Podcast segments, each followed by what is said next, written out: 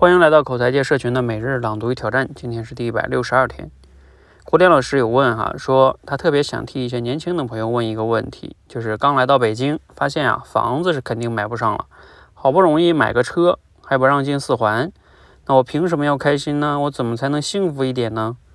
王斌老师回答说啊，环境呢确实有一些不可克服的部分，但人有两种活法，一种呢是做加法，一种呢是做减法。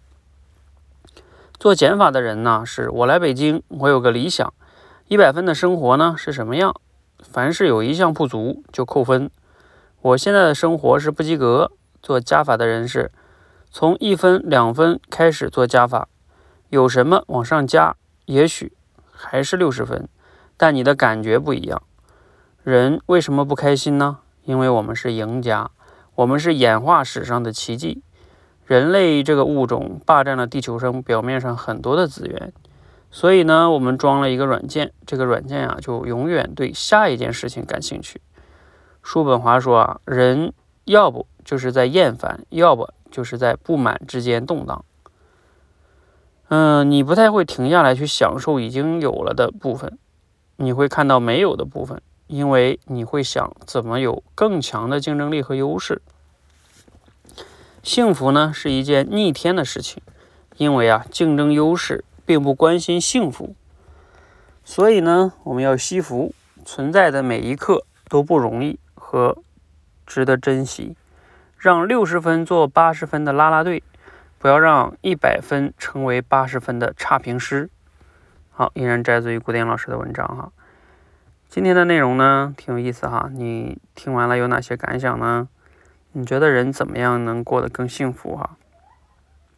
那他这里边呢，我觉得内容挺有意思的哈，尤其后边这段话，要学会做加法而不是减法哈。就是如果我们心中给自己设定了一个一百分的才叫幸福，那你去减吧，现在肯定每个人都是不幸的哈。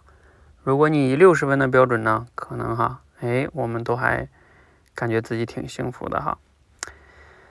啊，但是呢，这里面那他也讲到了哈，我们人就是挺挺挑战的，就是，嗯，进化让我们内置了一套程序，就是永远对下一件事情感兴趣，永远不满足，永远充满了欲望。所以呢，欲望满足了呢，就会厌烦；欲望没满没满足呢，就会不满。所以呢，哎，有时候我们人挺痛苦的哈，要么在厌烦，要么在不满之间这种晃荡。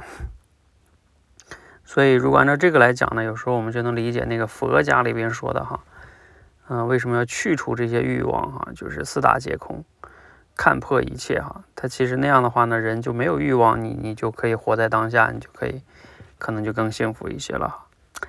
但是呢，我们大部分人可能无法按照佛家那样去活啊，那我们怎么办呢？嗯，刚好我这两天读了一本书。这本书里边呢，其实有谈挺有意思的哈。他讲的是这本书的名字叫五种时间，就把我们的时间呢，不是按照以前那种分法，什么重要不紧急，紧急不重要哈。它是按照什么分的呢？它是按照五类，把它分成五类。